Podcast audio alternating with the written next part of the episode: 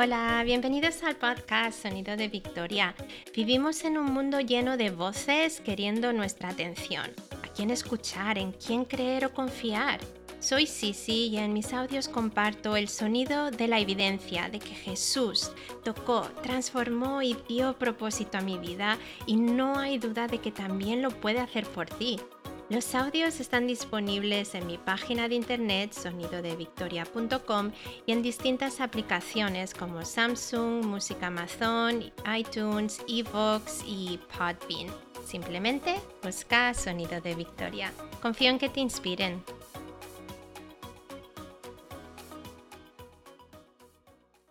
Hace tan solo unas semanas atrás que escuché por segunda vez a alguien hablar sobre el pan de Mallorca fue durante una película de Navidad basada en una familia puertorriqueña con pasión por la repostería. Y cuando la cámara enfocó el pan de Mallorca, ahí estaba, el pan dulce de forma espiral, espolvoreado por encima con azúcar glass, inspirado por la famosa ensaimada de Mallorca. Si alguna vez has visitado a Mislita, a Mallorca, es imposible no ver la famosa ensaimada. Está por todas partes, en cafeterías, panaderías, restaurantes.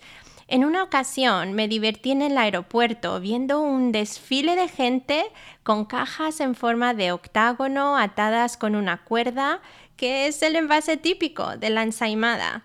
No solamente eran turistas apreciando este producto artesanal, también españoles, incluyéndome a mí, quien tenía una a mi lado. Yo crecí comiendo ensaimadas, nunca faltaban a la mesa durante celebraciones, ya fuera sin relleno, con cabello de ángel, con crema, y sin embargo nunca me había parado a pensar en el origen de las mismas.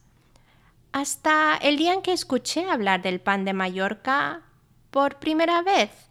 Se trataba de un americano viviendo en Mallorca, con familia en Puerto Rico, quien compartió la experiencia de que en una ocasión, visitando a la familia, les llevó una ensaimada. Les gustó tanto que una de las cosas que quisieron hacer cuando ellos visitaron Mallorca fue ir a comer la deliciosa ensaimada. Sin embargo, este hombre no dejó que compraran ninguna, hasta llegar a una panadería en específico, porque ese panadero las preparaba sin uno de los ingredientes esenciales.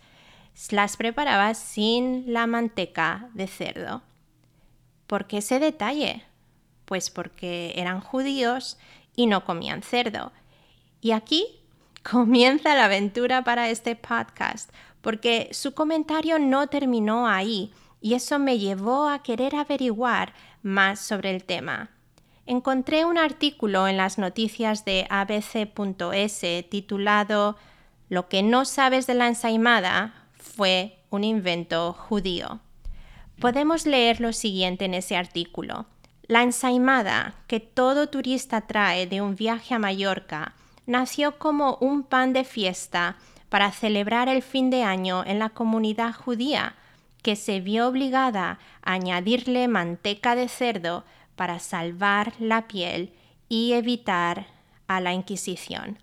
Así lo pusieron de manifiesto el cocinero Andreu Genestra, que luce una estrella Michelin en un hotel de Cap de Pera, y el repostero Tomeu Arbona del Fornet de la Soca en Palma, que presentaron en Madrid Fusión su investigación sobre la huella judía en la cocina de Mallorca.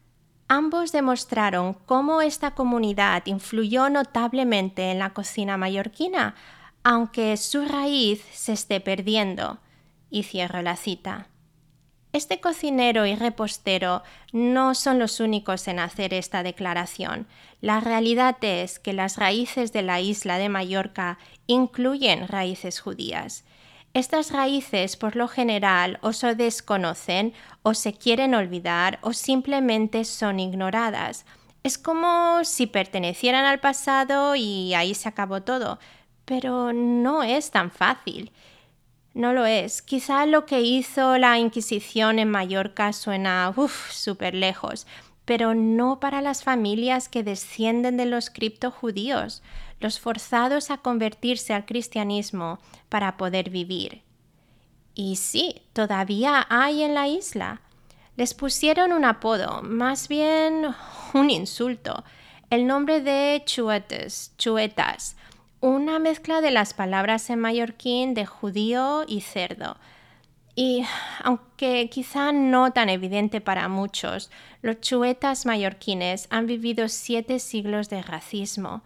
Yo misma he visto una pared con graffiti con la palabra chuetas en uno de los barrios judíos de la ciudad y he escuchado cómo la gente ha reaccionado cuando un grupo turístico cultural ha pasado por esas calles. Una mujer, por ejemplo, saliendo a los balcones quejándose de que ya estaban de nuevo con el tema de los chuetas. Dicen que unas 20.000 personas en la isla hoy en día son portadoras de alguno de los siguientes apellidos de familias perseguidas y señaladas por la Inquisición. Aguiló, Bonín, Cortés, Forteza, Fuster, Martí, Miró, Picó, Piña, Pomá, Segura, Fais, Valentí, Bayeriola y Taronji. Pero, ¿por qué hablar de esto? ¿Y cuál es mi punto? ¿A dónde quiero llegar? Poco a poco, y tan solo en los últimos años, el gobierno de las Islas Baleares ha ido tomando pasitos pequeñitos para hacer actos de disculpa por la persecución histórica y por la injusticia cometida contra aquellos mallorquines que fueron acusados, perseguidos, condenados a causa de su fe y sus creencias. Un ejemplo es en el año 2018, en la Plaza Gomila, donde fue colocada una pequeña columna con una placa de bronce con la inscripción en mallorquín que lee lo siguiente. La ciudad de Palma a la memoria de los 37 chuetas ejecutados en este lugar en 1691 por razón de sus creencias. Este es el único y modesto recuerdo que Palma ha dedicado a los miles de descendientes de judíos que durante siglos fueron víctimas, pero al menos es un principio. Se está viendo un despertar en la comunidad, como el que se ve en la joven historiadora Laura Miró, motivada por recuperar la historia y transmitirla a esta generación a través de charlas, eventos, libros. A nivel de mayor escala, Shavei Israel, una organización internacional judía encabezada por Michael Front, ha alentado la operación Retorno a las Raíces, diciendo los judíos extienden la mano a los chuetas de Mallorca, les decimos que son nuestros hermanos y les pedimos que vuelvan al pueblo de Israel. Y dos chuetas y personajes públicos de Mallorca, el cocinero Antoni Piña y el cronista Miquel Segura, se han sumado a su causa y también participan en los actos de esta organización. Quizá te estés preguntando si todos estos hechos tienen que ver con el mundo espiritual y la respuesta es absolutamente. Dios es un Dios de restauración y redención.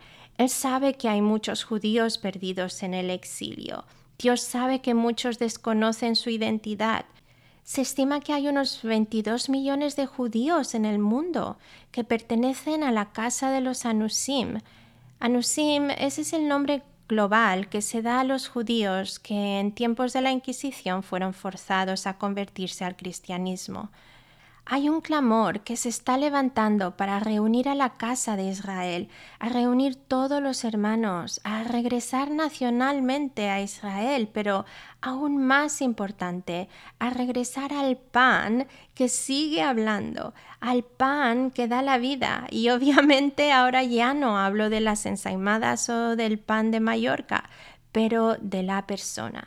Sí, de Jesús, Yeshua, el redentor de la humanidad la cual incluye a los judíos y a los de la casa de Anusim, incluye a aquellos que desconocen su identidad. Jesús, eh, cuando estuvo aquí en la tierra, acudió a los oprimidos y sigue acudiendo a ellos. Dios sabe quiénes son y los está llamando. Y como su palabra dice, Jesús regresará por su novia cuando Israel lo haya aceptado como Salvador, como Mesías. Sin embargo, al igual que la ensaimada, que ha ido perdiendo sus raíces judías, el cristianismo ha hecho que la Biblia y Jesús pierdan su judaísmo. Reyes, gente de poder, la Inquisición, las cruzadas, Hitler, etc., han luchado con fuerza para desconectar el reino de Dios con la nación que Él mismo escogió desde la fundación del mundo. Y basta ver las maravillosas obras de arte sobre Jesús y la Biblia, creadas por europeos, reflejan un hombre de aspecto europeo, muchas veces con vestimenta burguesa, nada que ver con la cultura judía, pero tampoco eso es nada nuevo para Dios y sin duda en su palabra vemos promesa tras promesa hecha con el pueblo de Israel, como la que se encuentra en Jeremías 31 Leeré algunos versículos saltados. En aquel tiempo, dice el Señor, yo seré el Dios de todas las familias de Israel, y ellos serán mi pueblo. He aquí, yo los traigo de la tierra del norte, y los reuniré de los confines de la tierra. Oh naciones, escuchen la palabra del Señor y háganlo saber en las costas lejanas. Digan, el que dispersó a Israel lo reunirá y lo guardará como el pastor guarda su rebaño. Porque el Señor ha rescatado a Jacob, lo ha redimido de mano del que es más fuerte que él. Vendrán y darán alabanza en la cumbre de Sión.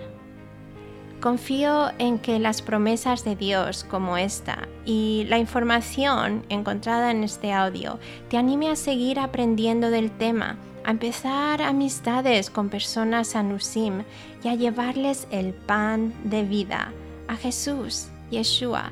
O quizá tú mismo seas un anusim y necesites ayuda entendiendo cosas.